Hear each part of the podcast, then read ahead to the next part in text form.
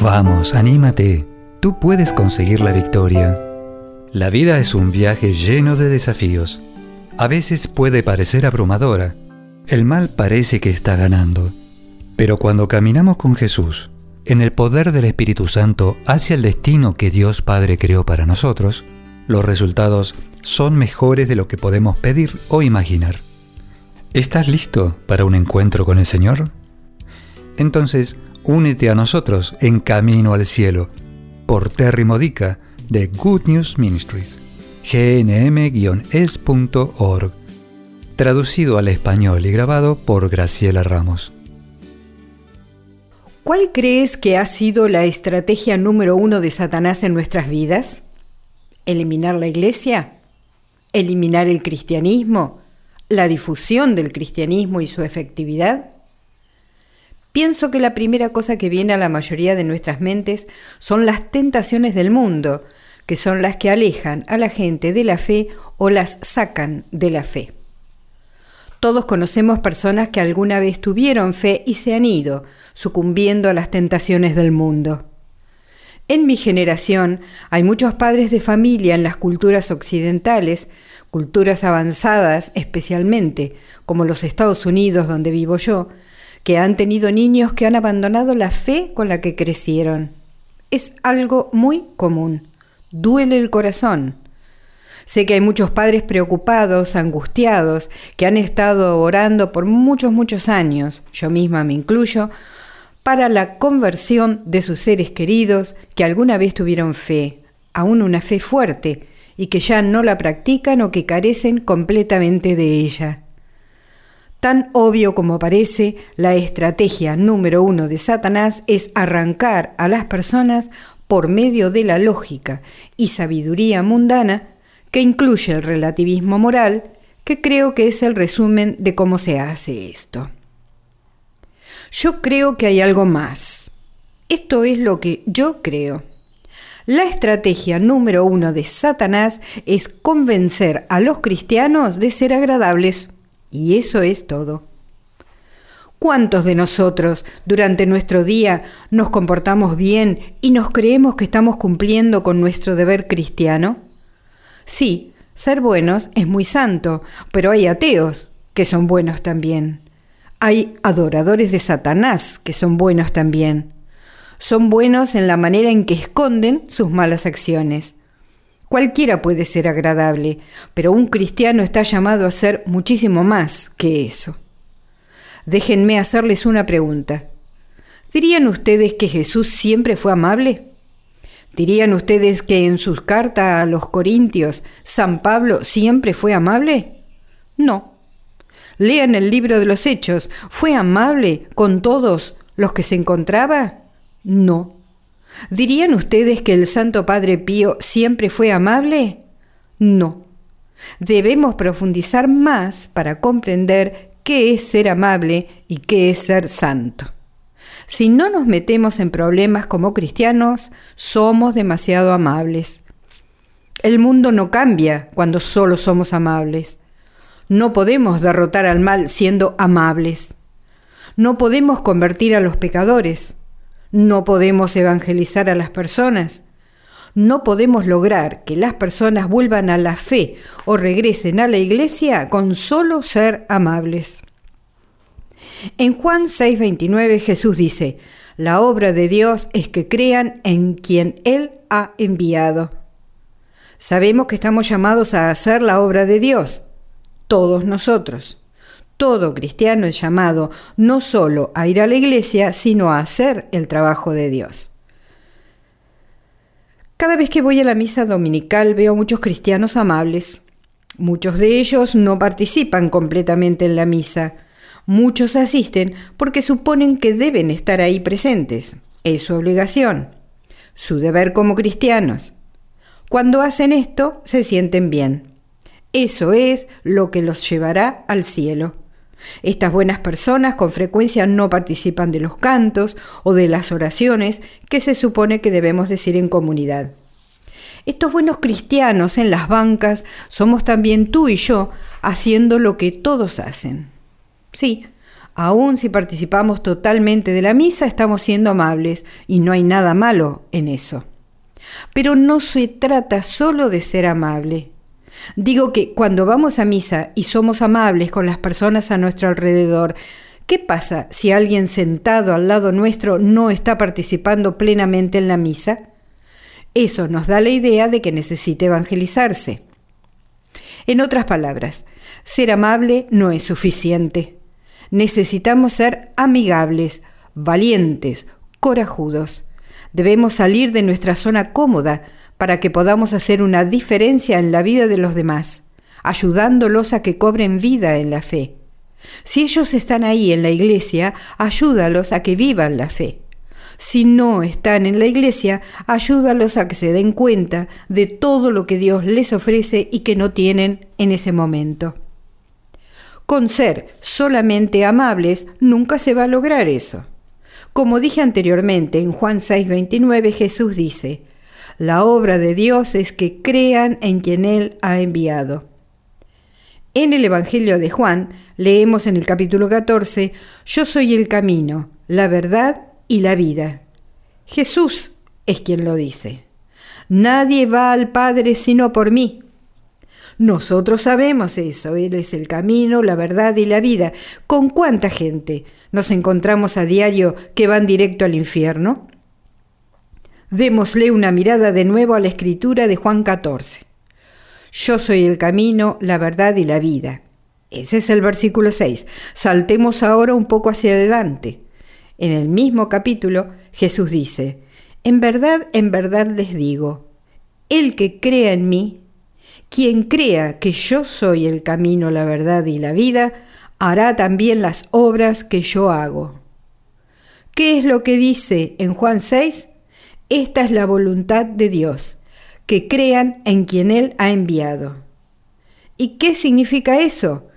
El que crea en mí hará Él también las obras que yo hago y hará mayores aún, dice el versículo 12 y todo lo que pidan en mi nombre yo lo haré, para que el Padre sea glorificado en el Hijo.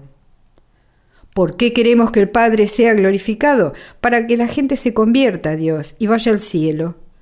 Dios quiere ser glorificado para que la gente conozca quién es Él, que Él es real, que se preocupa, que es poderoso y que es más grande que todo el mal sobre la tierra, que Él es Dios, que nos va a llevar a la vida eterna en el cielo y que quiere pasar la eternidad con nosotros. En el versículo 14 leemos, si me piden algo en mi nombre, yo lo haré. Veamos esto de nuevo. Leamos juntos y esto voy, y acá voy a insertar una línea adicional mía. Jesús dice, yo soy el camino, la verdad y la vida, nadie va al Padre sino por mí proclámenlo y muéstrenlo. Esa es la clave principal. Y eso es lo que yo quiero transmitir en este episodio. En verdad, en verdad les digo, el que crea en mí hará también las obras que yo hago y hará mayores aún. Y todo lo que pidan en mi nombre, yo lo haré, para que el Padre sea glorificado en el Hijo. Si piden algo en mi nombre, yo lo haré la estrategia principal de Satanás es ayudarnos a ser cristianos amables y ayudarnos a sentirnos satisfechos con ello, que hacemos lo necesario con solo ser amables. Satanás nos ha vuelto impotentes a muchos de nosotros, a un gran número del cuerpo. Satanás nos ha quitado el poder de tal manera que cualquier cosa que pidamos al Padre, cualquier cosa en el nombre de Jesús, no sucede. Cuando muchas de las cosas, la mayoría de las cosas que pedimos, no son respondidas, racionalizamos que la respuesta e, de Dios es no. Déjenme poner esto en una perspectiva diferente. Cuando estás con dolor y le pides a Jesús que te sane y no obtienes sanación, ¿Por qué Dios quiere que sigas sufriendo? Muy bien, puede que aprendamos algo del sufrimiento, Puede que haya algo en Él que quiere que realicemos por medio de la medicina y los médicos. Puede que haya una mortificación, un sacrificio que Él quiere que hagamos para purificarnos. Pero lo que sí es muy cierto es que el dolor es una distracción que nos impide estar completamente enfocados en Dios, nos impide totalmente ser sus instrumentos en este mundo, nos impide ayudar a los demás, o no poner atención en las necesidades de los demás porque estamos enfocados en nuestro dolor. No podemos evitarlo. El dolor es el causante. El dolor nos hace enfocarnos en nosotros mismos. Ahora bien, Dios diseñó nuestros cuerpos para tener dolor. Es una llamada de atención para decirnos que algo está mal y necesita ser reparado. Pero ¿creemos que Dios lo puede reparar? Sí, Dios trabaja a través de los médicos. Esa es probablemente la segunda cosa que tenemos que hacer.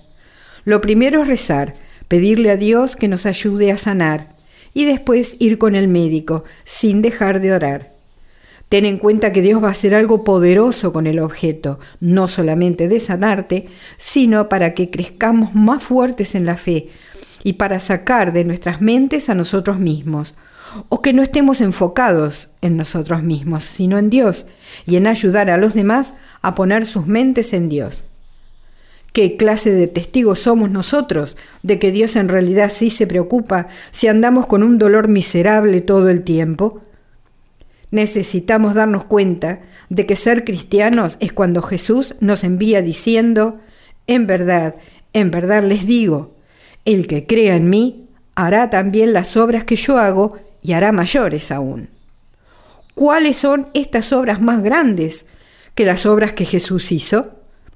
Jesús caminó sobre las aguas. ¿Cuántos de nosotros hemos caminado sobre las aguas? Jesús resucitaba de la muerte a la gente y hay gente hoy que ha sido levantado de entre los muertos por medio de personas que poseen un conocimiento y una fe fuerte en que Dios realmente continúa haciendo milagros hoy en día.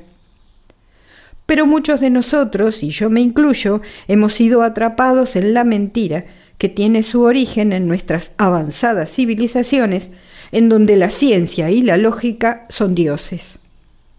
Entonces, nuestra voluntad ahora se convierte en Dios por causa del relativismo moral. Nuestros ojos no están puestos en el Dios verdadero, y no estamos tomando literal y seriamente los mandamientos de Dios para ser sus instrumentos en el mundo. No basta con solo proclamar que Jesús es el camino, la verdad y la vida. Hay que mostrarlo y demostrarlo. El poder divino de Dios es lo que convence a las personas que la verdad es verdadera el poder sobrenatural de Dios interviene en la vida de las personas respaldando nuestras palabras que dicen que Dios realmente se ocupa y que Dios es más grande que cualquier problema y mucho más grande que todo el mal. Sin ese poder divino penetrando en nosotros y a través de nosotros en el mundo, solo seremos cristianos amables viviendo nuestras vidas pero yo creo que algún día estaremos cara a cara con Jesús mientras damos nuestro último suspiro en la tierra. Y Jesús nos va a decir por qué no hicieron lo que les dije que hicieran. ¿Por qué no oraron con convicción que les estaba diciendo la verdad cuando les dije que harían obras mayores que yo? Nosotros somos sus brazos y pies él hace las cosas a través de nosotros y nosotros únicamente estamos sentados sin mover esas manos, siendo amables, siendo cobardes, teniendo miedo de que si alzamos la voz y decimos, tienes dolor, estás sufriendo, puedo orar por ti, ¿y si oramos y no pasa nada? Eso es lo que pensamos. La pregunta real es, ¿qué pasa si no oro por esta persona? Pues nada va a pasar. No solo eso, le he negado la oportunidad a Dios de obrar a través de mí. Necesitamos ser cristianos valientes, confiando plenamente en Dios para cumplir la palabra que Él nos dio. O sea, el que crea en mí hará también las obras que yo hago y hará mayores aún. Déjenme compartir algo con ustedes. Una de las razones por las que este podcast en particular está enfocado en Juan 14 es que fue la lectura del Evangelio del viernes anterior antes que grabara este podcast. Yo escribo reflexiones de las lecturas diarias de la misa. La reflexión que escribí para esta escritura en particular se topó con un montón de problemas para ser publicada. Muchas cosas salieron mal, una detrás de otra. Fue extraño, tantas cosas mal a la vez, tanto así que el equipo y yo nos preguntamos, ¿qué está pasando? ¿Por qué sucede esto? Aparentemente, Satanás no quiere que esto se publique. Aparentemente hay algo en este artículo que no es del agrado de Satanás. Le eché un vistazo de nuevo al contenido de esta reflexión. Eché un vistazo a la lectura del Evangelio de la que trataba la reflexión. Satanás no quiere que la gente sepa que Jesús es el camino, la verdad y la vida y que somos llamados como cristianos, como creyentes en Cristo, a hacer las obras de Jesús y obras mayores aún. Satanás no quiere que nos salgamos de la trampa de creer que no tenemos dentro de nosotros el poder de hacer milagros. Cuando digo dentro de nosotros, estoy diciendo que es Dios quien lo realiza. No estoy diciendo que nosotros tenemos el poder, pero tenemos a Jesús en nosotros. Por lo tanto, Él quiere hacer lo que hizo antes. Él quiere hacer la diferencia, quiere sanar a las personas. ¿Por qué? Pongan atención al libro de los Hechos de los Apóstoles, cuando la iglesia daba sus primeros pasos. Una y otra vez, primero la palabra era proclamada Luego, por señales y maravillas, la gente era sanada y la gente se convertía. Las personas, no todas, se volvieron cristianos cuando vieron las señales y maravillas, pero una y otra vez ustedes ven en el libro de los Hechos de los Apóstoles que más gente se sumaba y más fueron convertidas a causa del doble proceso. Es decir, la palabra, la verdad, que fue proclamada y que fue seguida de signos y prodigios. Vivimos en una época donde la palabra no es suficiente. Las personas no creen en la palabra. Pero es difícil no creer en signos y prodigios. Y estos son los que realmente nos dicen que Dios se preocupa. Así pues, todos ustedes que escuchan este podcast, permítanme asegurarles que Dios se preocupa por ustedes y que su divino poder está activo y vivo y quiere estarlo más en ustedes. Para todos los que escuchan este podcast, permítanme darle la clave para ser instrumentos de Dios, para hacer las obras que Jesús hizo y aún mayores, siendo instrumentos de su poder divino, para que así podamos cambiar al mundo y guiar a otros hacia Cristo y edificar la fe de aquellos a nuestro alrededor, empezando por nuestra propia fe.